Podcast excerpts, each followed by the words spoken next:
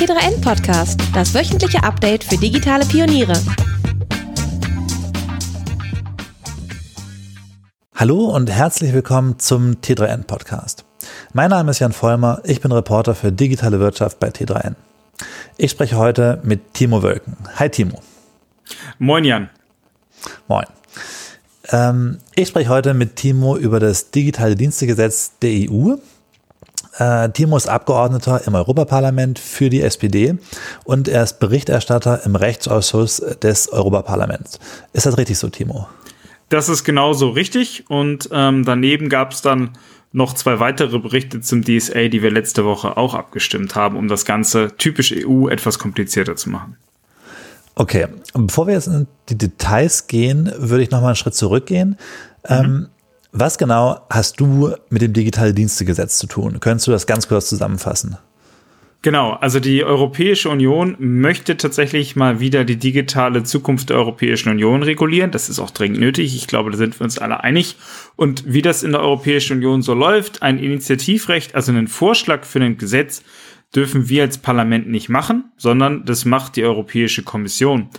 Da wir als Parlament aber Einfluss darauf nehmen, wie der Vorschlag oder einnehmen, Einfluss nehmen möchten, wie der Vorschlag der Kommission aussieht, haben wir uns jetzt ein Jahr lang mit ähm, Ideen beschäftigt, die wir der Europäischen Kommission mit auf den Weg geben.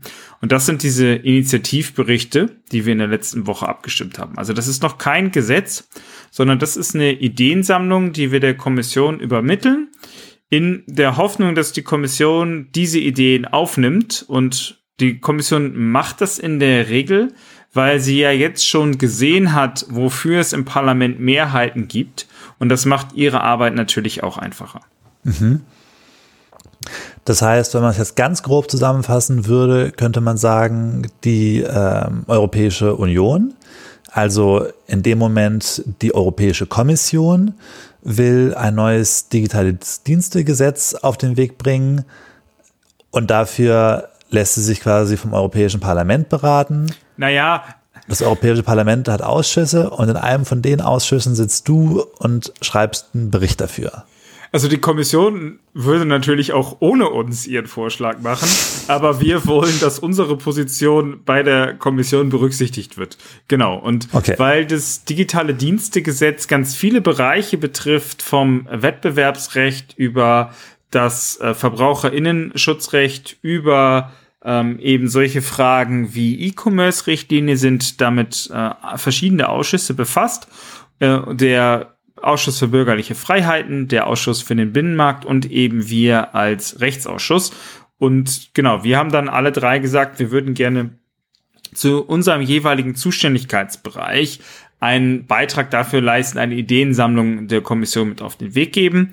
Und das haben wir jetzt eben in der letzten Woche gemacht und hoffen jetzt, dass bis zum 2. Dezember, da erwarten wir dann den Vorschlag der Europäischen Kommission, tatsächlich dann ähm, ja diese Ideen auch aufgenommen werden im Vorschlag der Kommission. Okay, und wenn wir jetzt nochmal einen Schritt zurückgehen, ähm, die Europäische Kommission will das digitale Dienstegesetz schreiben, äh, weil die aktuelle, das aktuelle Digitalgesetz, was in der EU quasi herrscht, 20 Jahre alt ist. Die mhm. E-Commerce-Richtlinie, richtig. Genau.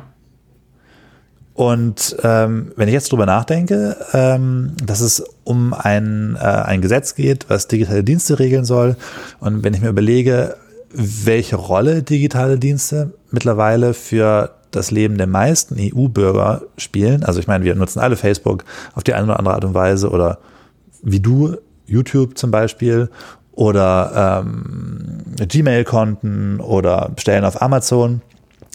Dann würde ich jetzt sagen, so ein Gesetzesentwurf von der EU, was all diese digitalen Dienste regeln soll, wird ein relativ großes Ding, oder? Ja, tatsächlich. Und mittlerweile hat die ähm, zuständige Kommissarin, Frau Vestager, auch angekündigt, dass es zwei äh, Gesetze geben wird. Einmal den Digital Services Act, also das Gesetz für die digitalen Dienste. Da sind dann solche Sachen drin wie Content-Moderation, ähm, und verschiedene andere Prinzipien können wir ja nachher nochmal drauf eingehen. Und daneben mhm. gibt es dann den äh, Digital Market Act. Und in diesem Digital Market Act äh, sind dann so Dinge geregelt wie Vorgaben, was Plattformen, insbesondere Handelsplattformen, sowas wie Amazon, aber auch Booking.com, Vermittlungsplattformen, Airbnb, welche Praktiken ähm, per se als wettbewerbsschädlich angesehen werden, deswegen verboten sind und welche in einer genauen Überprüfung ähm, brauchen äh, oder eine genaue Überprüfung brauchen. Und das ist ähm, also ein wirklich sehr, sehr, sehr, sehr breiter Bereich. Es geht mich nicht mehr nur um das pure Hochladen von Inhalten auf äh, Sharing-Plattformen oder Social-Media-Plattformen, sondern es geht tatsächlich um alles. Und deswegen, ähm, ja, wird das ein ganz großer Bereich und äh, es ist so groß, dass es dafür dann sogar zwei Gesetzgebungsakte brauchen wird. Können wir uns so an der Struktur zwei Gesetze, Digital Service und Digital Market, auch so ein bisschen langhangeln und so zum Inhalt des Ganzen vortasten? Ist das geeignet dafür? Ja, das können wir machen. Ja, absolut. Dann lass uns doch erstmal über ähm, Digital Services sprechen. Was genau? Mhm. Ähm, ich meine, weiß man überhaupt schon, was die EU-Kommission da gerne ähm, als Gesetz entlassen äh, oder erlassen würde, oder ist es bisher noch völlig unklar? Nein, das wissen wir noch nicht. Es gibt natürlich erste Leaks, aber äh, das kann sich in so einem frühen Stadium ständig ändern. Deswegen würde ich da nicht zu viel drauf geben. Wir wissen mittlerweile auch, was einzelne Mitgliedstaaten wollen. Es gab ja. heute einen Leak von einem Positionspapier der Franzosen zum Beispiel. Äh, die wollen, dass wir nicht nur illegale Inhalte regulieren, sondern auch äh, gefährliche Inhalte, ja. äh, harmful but legal content, das ist Hassrede, ähm, das sind Verschwörungstheorien.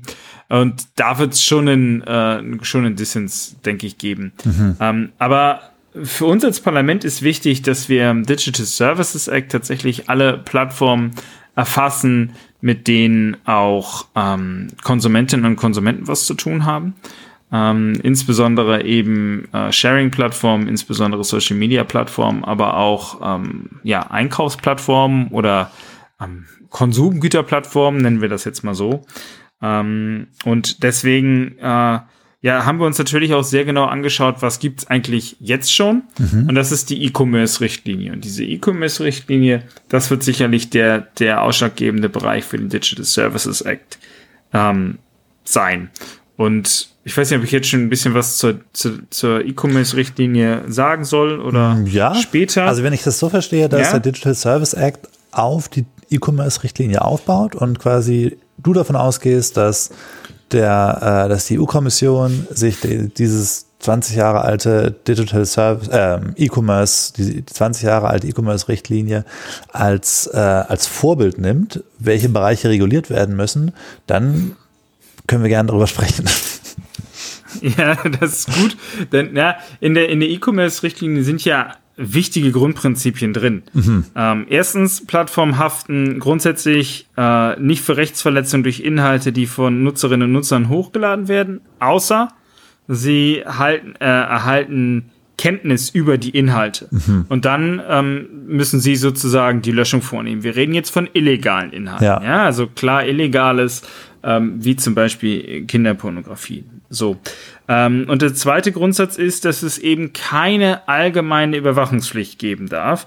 Das heißt, Plattformen dürfen nicht dazu angehalten werden, die von ihnen übermittelten oder zu ihnen übermittelten Informationen oder bei ihnen gespeicherten Informationen zu überwachen. Und das hat in der Praxis ja zu dem ja, breit bekannten Notice and Action System geführt. Also ähm, ich sage als User der Plattform, da ist was und dann muss sie was tun.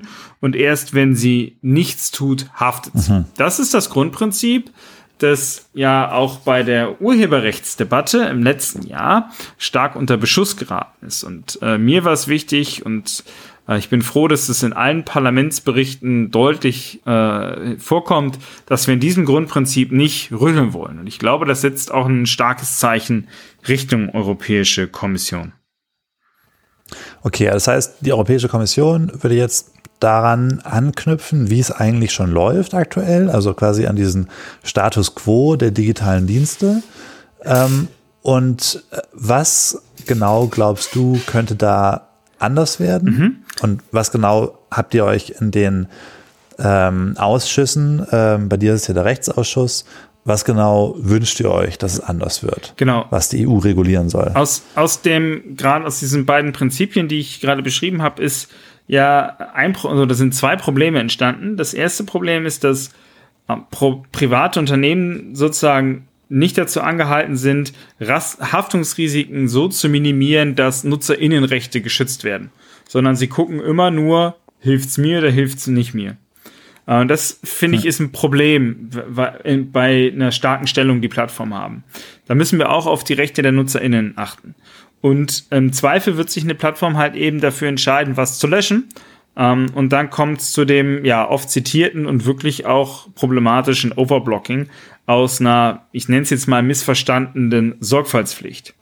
Und Zweit, das zweite Problem ist, egal wie die Entscheidung der Plattform bezüglich der Löschung ausfällt, ich habe als Nutzer oder als Nutzerin kaum eine Möglichkeit, mich dagegen zu wehren.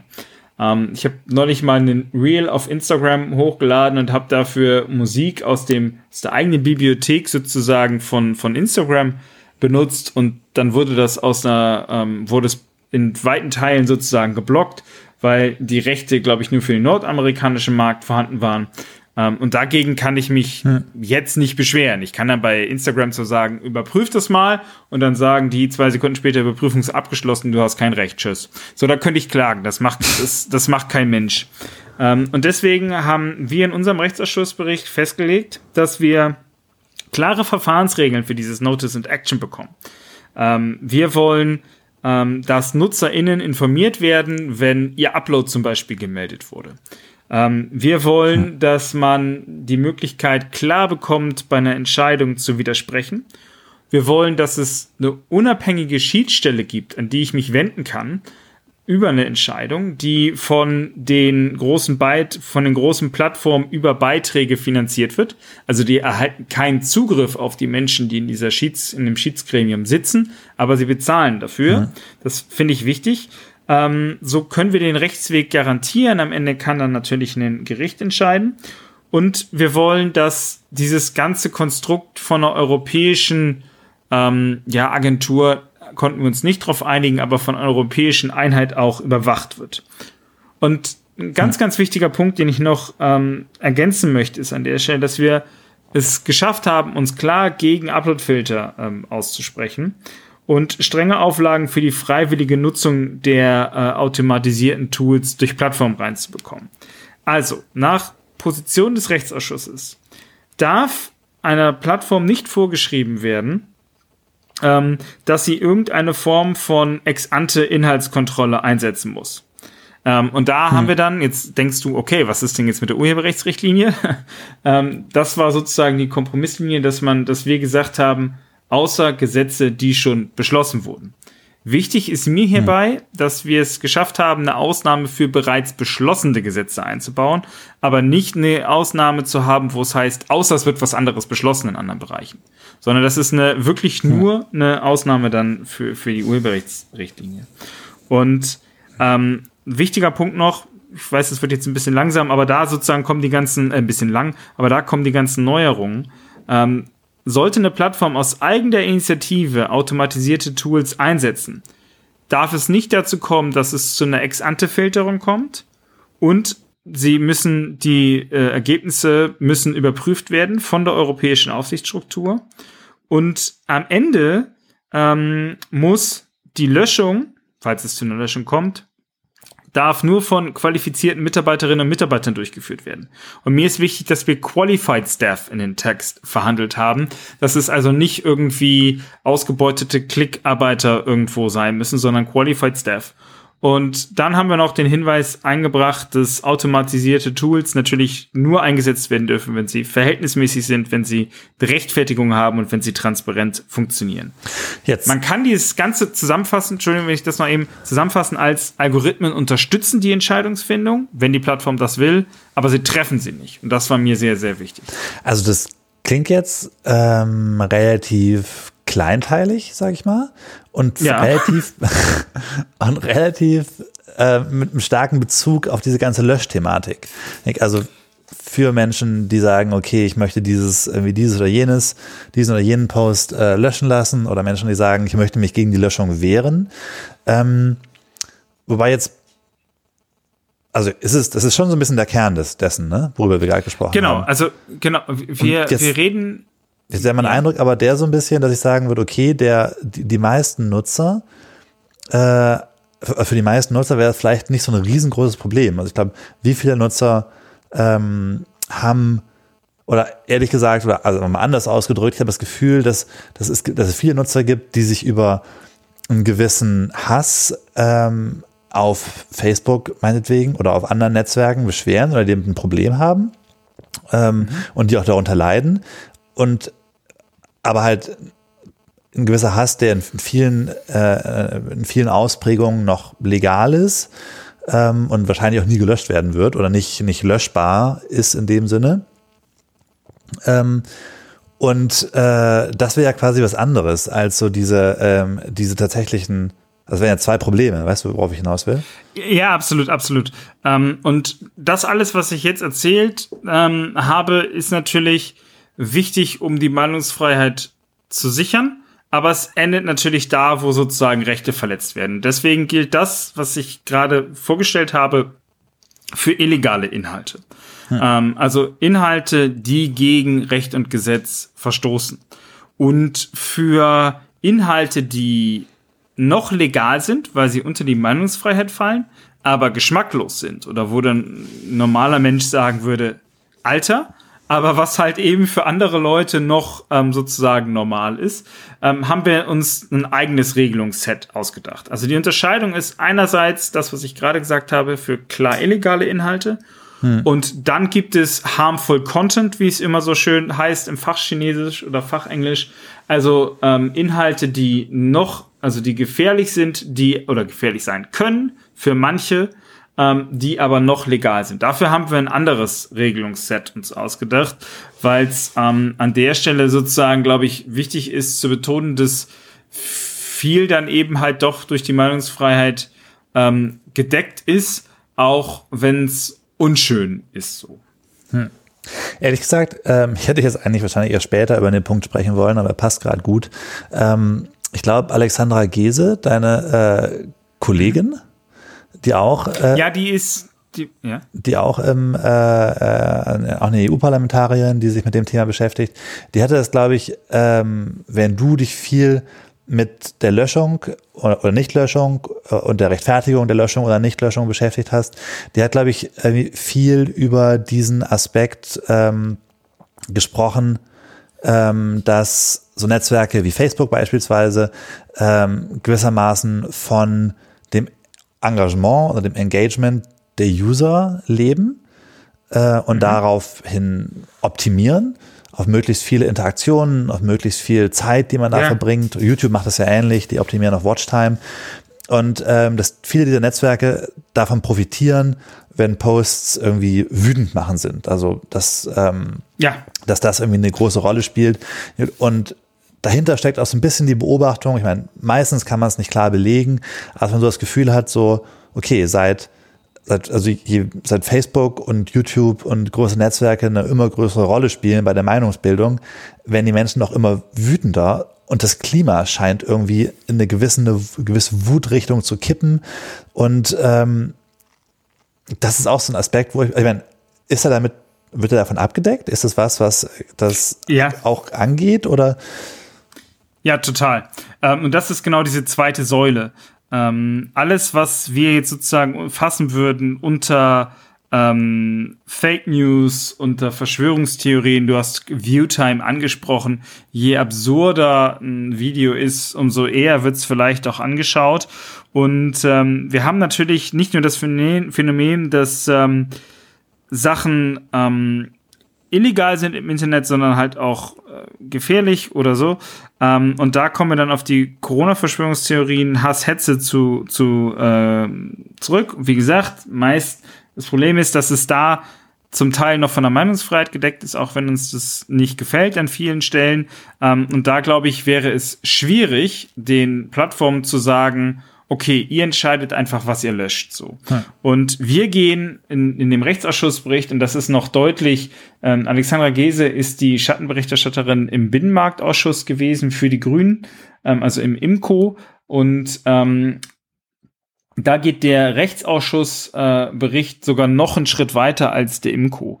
Ähm, wir erkennen nämlich als Problem an, ähm, dass das Problem gar nicht so sehr ist, dass äh, eine Verschwörungstheorie oder sowas existiert, sondern dass es massenweise ausgespielt wird, weil, wie du völlig sagst, ähm, die Plattform nur danach schaut, wie halte ich Nutzerinnen und Nutzer möglichst lange auf der Plattform und äh, wie kann ich dann meine Inhalte anbieten und Werbung nebenbei anbieten. Und darum geht's ja. Wenn wir zahlen nicht für das Produkt, ähm, jedenfalls nicht mit Geld. Und deswegen sind wir nicht die Kundinnen und Kunden der Plattform, sondern das sind die Werbe, die Unternehmen, die Werbung machen wollen.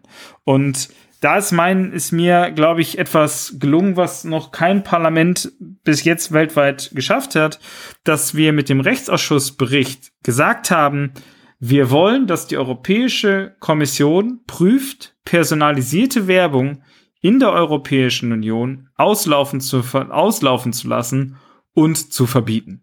Und das ist der Kern der Problematik, die du gerade angesprochen hast. Denn A wird Inhalt ausgetauscht nach Viewtime und nach Engagement Rate. Es wird aber eben auch ausgeteilt und vorgeschlagen nach Interesse der Nutzerinnen und Nutzer. Also die Plattform weiß, dass ich vielleicht lieber Katzenvideos gucke als Hundewelpen und deswegen kriege ich die Katzenvideos angeschaut. Und äh, meine Frau, äh, die die Wohnung renoviert, hat sich vielleicht über einen Bohrhammer informiert und bekommt dann Bohrhammer angezeigt, ja. Und das, das ist ein ganz, ganz großes Problem, dass es so diese riesigen Profile von uns gibt. Und deswegen sagen wir in unserem Bericht, Nutzerinnen und Nutzer müssen also wir setzen beim Geschäftsmodell an, Geld zu verdienen mit personalisierter Werbung. Und deswegen wollen wir mehr Kontrollen für Nutzerinnen und Nutzer über die ähm, Auswahlkriterien, inklusive eines kompletten Opt-outs aus dieser ähm, Kuratierung, sodass ich komplett sagen kann, nee, ich möchte nicht von euch Inhaltsvorschläge bekommen, ich möchte einfach nur eine Auflistung nach Chronologie zum Beispiel bekommen.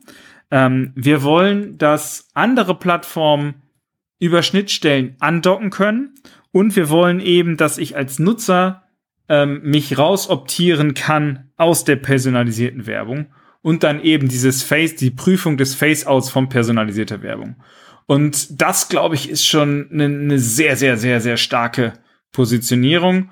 Und ähm, wenn ich jetzt so gucke, wer sich darüber aufregt, dass uns diese Positionierung gelungen ist, glaube ich, haben wir das richtig gemacht. Hm, okay, wenn wir das mal ganz kurz, das war ziemlich viel jetzt. Ähm, ja, sorry. Mach nichts, mach nichts, mach nichts. Wir können ja mal kurz der Reihe nochmal nach, durchgehen.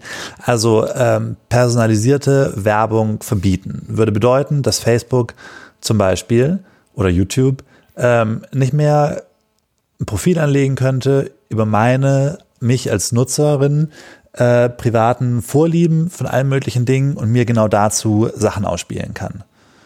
Sondern Exakt. Facebook würde einfach, dann, dann wäre Facebook-Werbung ähnlich wie meinetwegen Werbung in der Zeitung oder meinetwegen wie, wie alle andere Werbung, wo dann einfach ja. jeder die Autowerbung sieht, egal ob er Autofahrer ist oder nicht.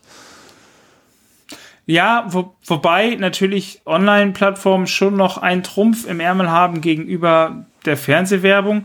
Sie können das kontextbezogen machen. Hm. Ne? Also in der Werbeunterbrechung klar kann, wird in der Formel 1 Werbeunterbrechung auf RTL, die es jetzt, glaube ich, ja gar nicht mehr gibt, weil Sky das sozusagen sich alleine geholt hat, ähm, kann da andere Werbung angezeigt werden als, ähm, keine Ahnung, vor, pff, weiß ich nicht, vor der x-Wiederholung von äh, How I Met Your Mother auf ProSieben. Okay. Wenn's das, noch das heißt, so. irgendwie Facebook könnte noch wenn ich sowieso gerade in einer, äh, in, einer, in einer Gruppe surfe, die sich vielleicht mit Autos beschäftigt, könnte Facebook da Autowerbung ausspielen und vielleicht Exakt. trifft mich das als Nutzer, weil mich eh für Autos interessiere ja. und deswegen in der Gruppe rumhänge. Ja.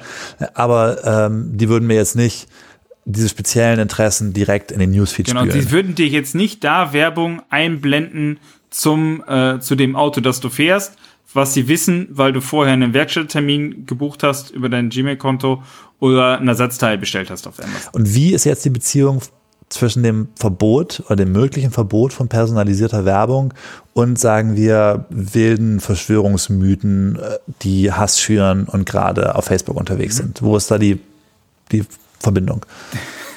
ja, der Link ist, dass wir uns gefragt haben, Ähm, wollen wir, dass sozusagen Unternehmen Inhalte löschen?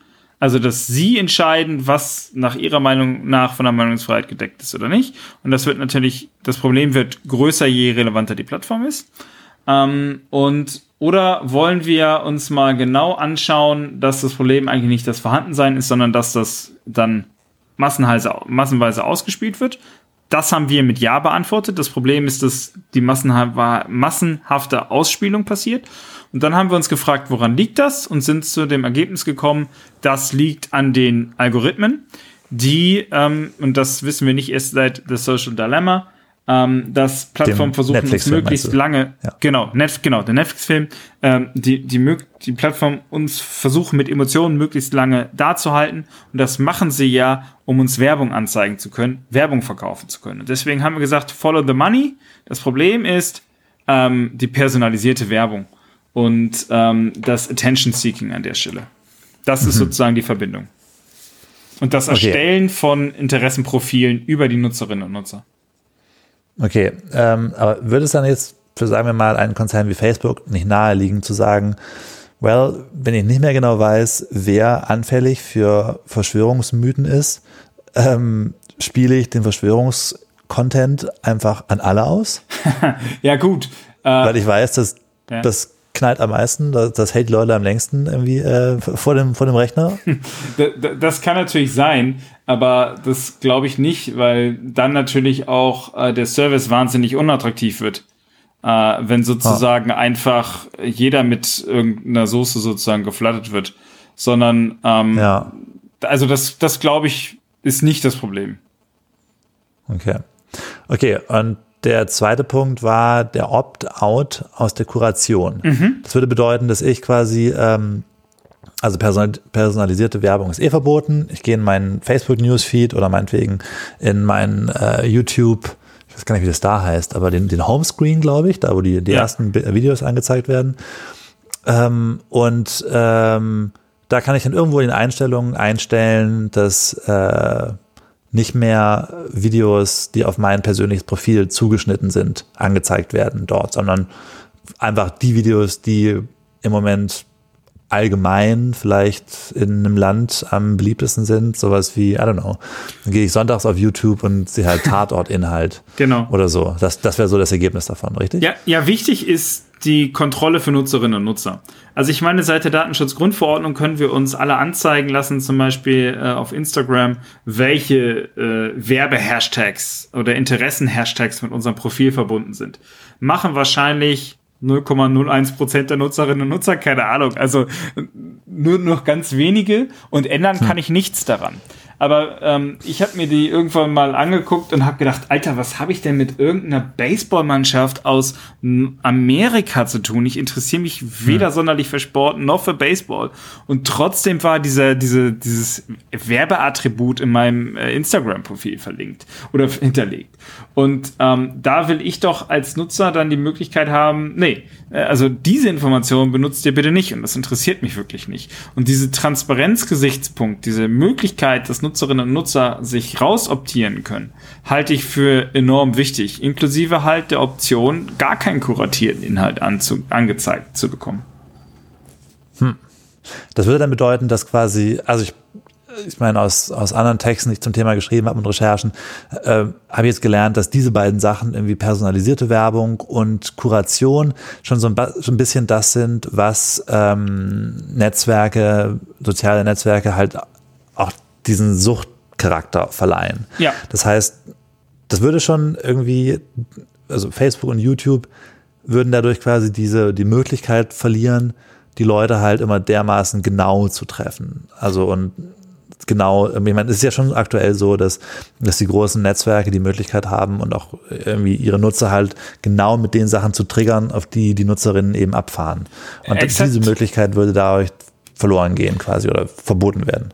Ja, und äh, na, der, der, der Punkt ist, ähm, es gibt die Kontrolle für Nutzerinnen und Nutzer. Mir haben auch Leute geschrieben, die gesagt haben, ey, Wolken ist ja alles super schön und gut, aber meine Spotify-Verschläge hätte ich gern weiter, weil das machen die total hm. gut.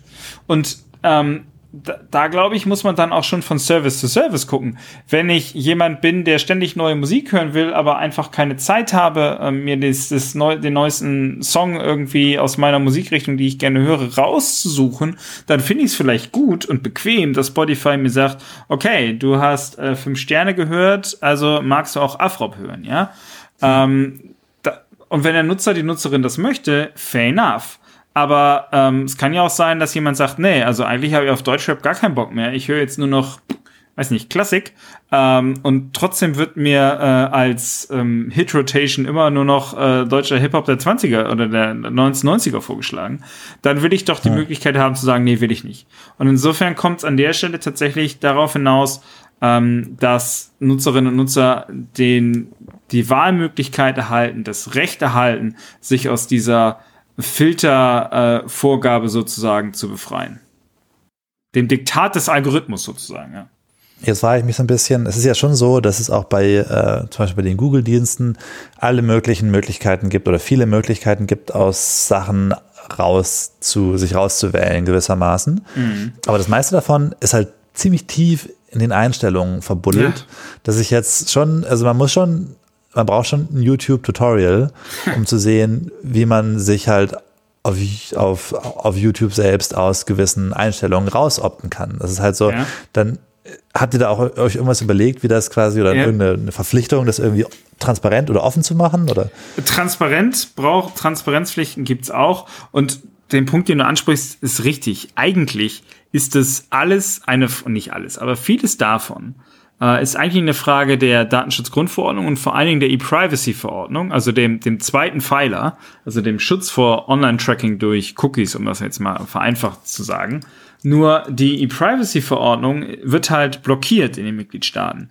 Und mir, ehrlich gesagt, ist es wahnsinnig gegen den Strich gegangen, dass dass so eine Blockade gibt und ähm, die Datenprofile werden immer größer, immer umfangreicher und deswegen habe ich mir gedacht, nein, wir müssen auch diese Möglichkeit des DSA jetzt greifen, um nochmal wieder NutzerInnenrechte sozusagen in den Vordergrund zu stellen. Ähm, aber hm. ja, dieses, dieses komplette, das gehört eigentlich ins E-Privacy. Aber der, der Punkt der, des Trackings, der personalisierten Werbung ist, glaube ich, schon ähm, ein, ein, zentrale, ein zentrales Übel. Und ich habe jetzt gerade heute, ist gut, dass du es ansprichst, ich habe gerade heute ähm, ein neues, äh, neues Endgerät vom Parlament bekommen, weil wir jetzt auch immer noch mehr digital sozusagen arbeiten und nicht mehr in Brüssel sind. Und da habe ich gerade das erste Mal Firefox benutzt und ähm, bin irgendwie aus so einem alten Habit auf Google gegangen und nicht auf DuckDuckGo, was ich mir immer, oder Cosia, was ich mir versuche anzugewöhnen.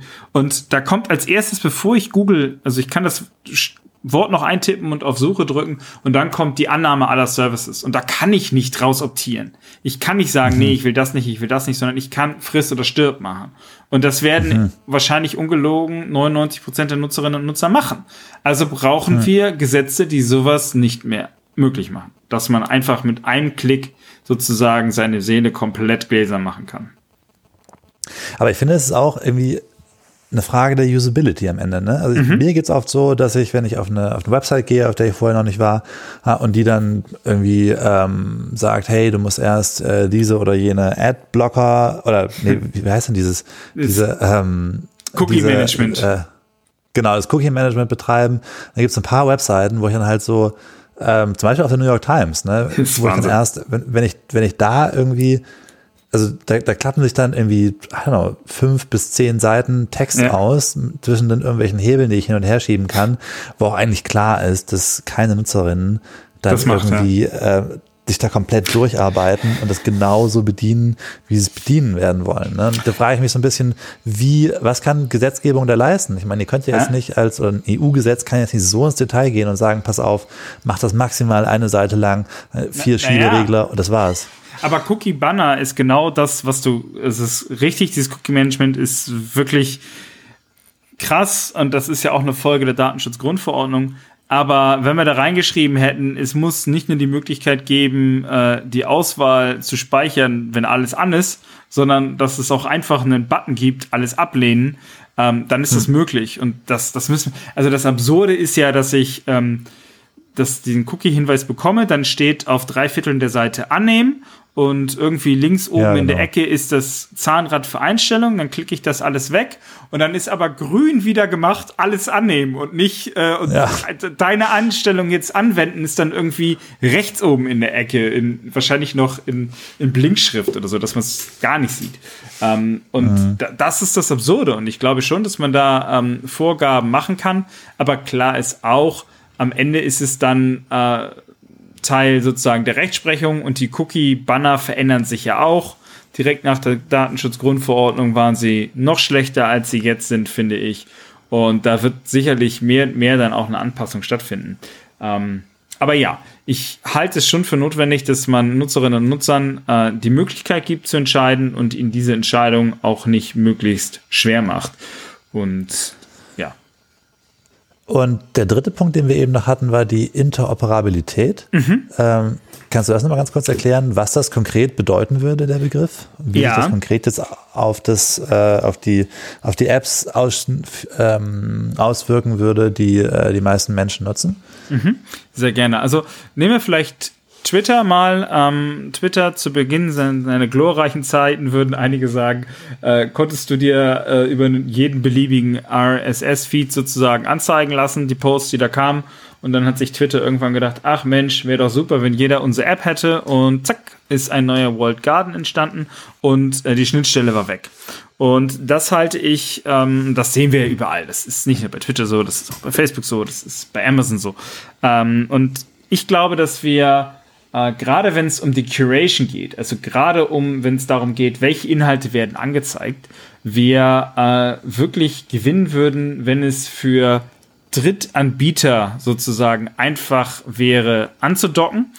Und ähm, dann nehmen wir ein Beispiel. Ich bin vielleicht jemand, der, ähm, weiß ich nicht, nur Posts und äh, Videos auf äh, Facebook sehen möchte, ähm, die sich rund um äh, Schnee, also jetzt echten Schnee, der vom Himmel fällt, ähm, äh, drehen. Also ich möchte nur Schneemänner sehen und ich möchte nur darüber reden, wie, äh, wie viele Wörter es für, für Schnee gibt.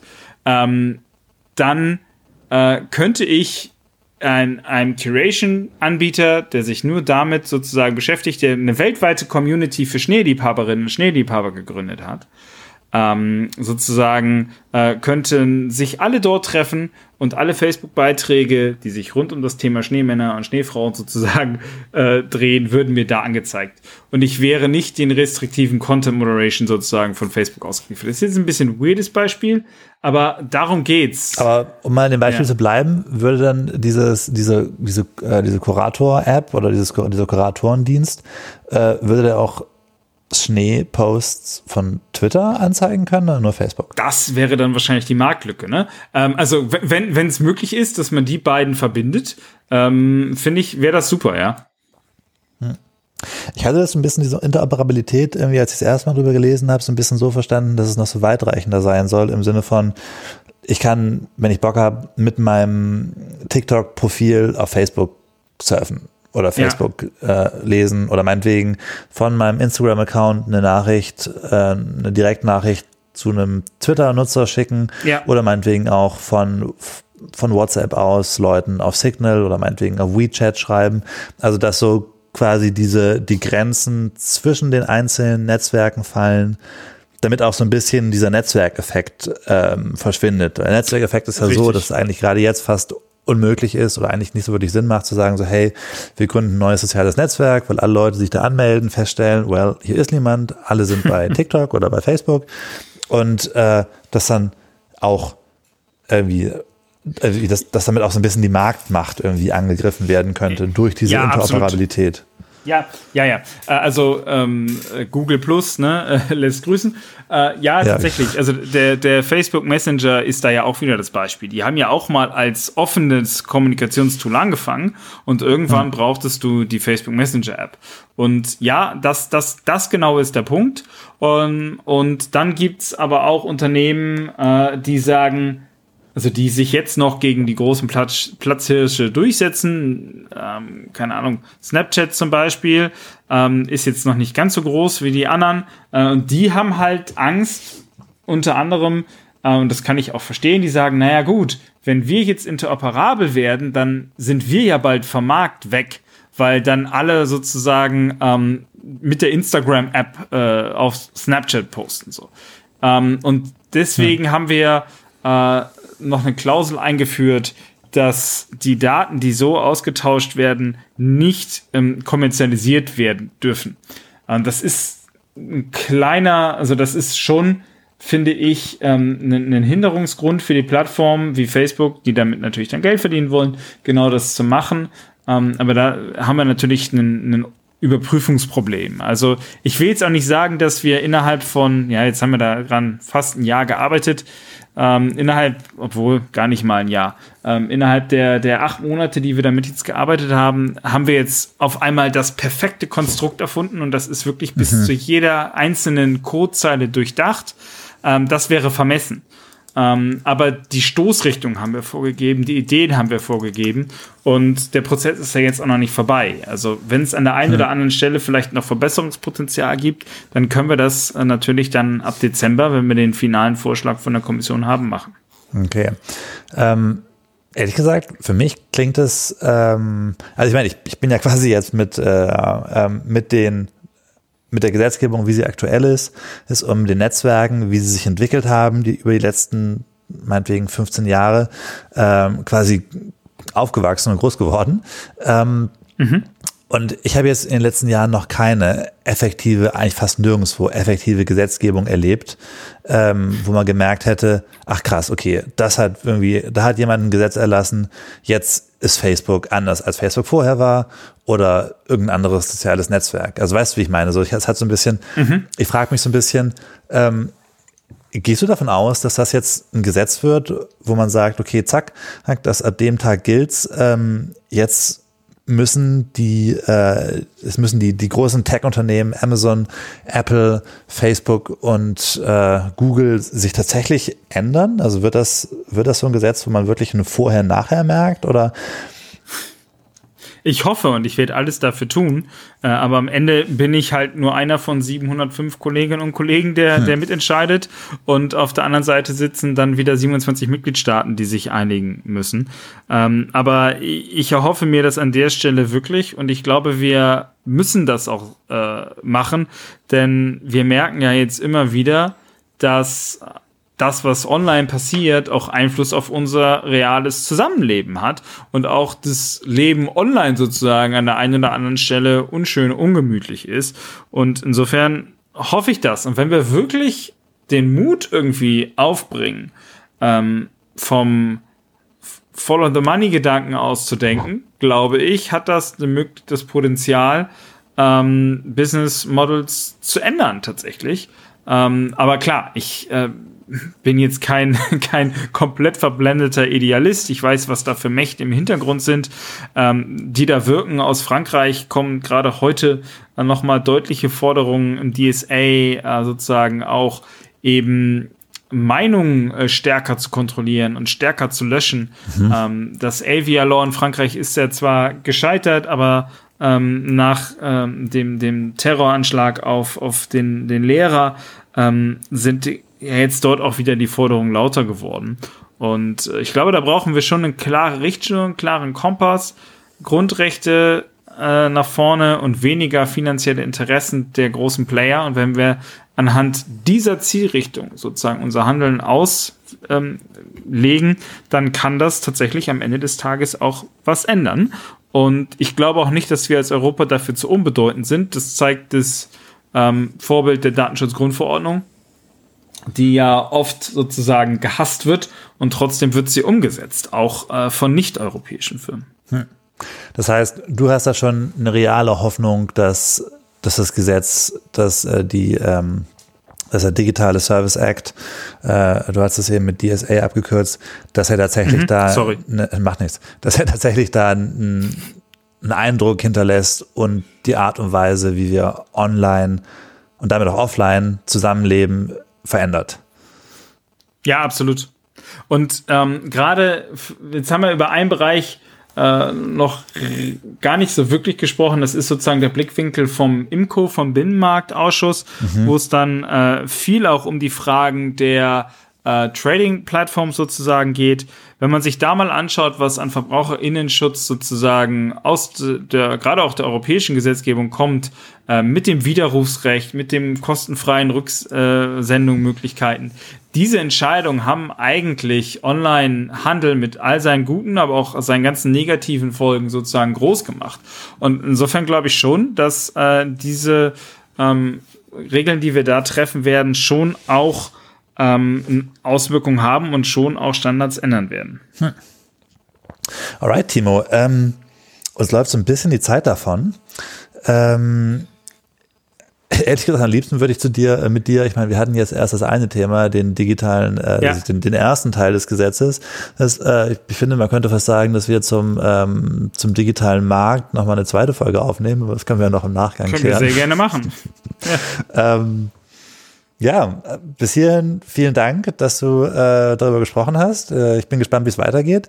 Ähm, der nächste Termin, den wir jetzt im Auge halten können, ist der 2. Dezember. Da wird der Entwurf der Europäischen Kommission vorgestellt, richtig? So ist es, außer sie ändern nochmal den Zeitplan. Das kann natürlich immer passieren. Corona bringt alles durcheinander. Ähm, aber äh, man sieht schon, dass das jetzt immer noch äh, sozusagen auf der Agenda steht, ist, dass die Kommission diese ganzen Fragen auch als High Priority äh, behandelt und macht ja auch Sinn. Unser Leben war, glaube ich, äh, selten äh, digitaler, als es jetzt gerade durch diese Pandemie ist. Hm. Ja, dann äh, vielen Dank, dass du da warst und äh, ich bin gespannt, was dabei rausgekommen ist dann am 2. Dezember und ob die Europäische Kommission äh, die äh, Berichte, eure Berichte ernst genommen hat und was daraus gemacht hat. Da freue ich mich auch auf eine Antwort. Ja, vielen Dank für dein Interesse. Hat mich sehr gefreut.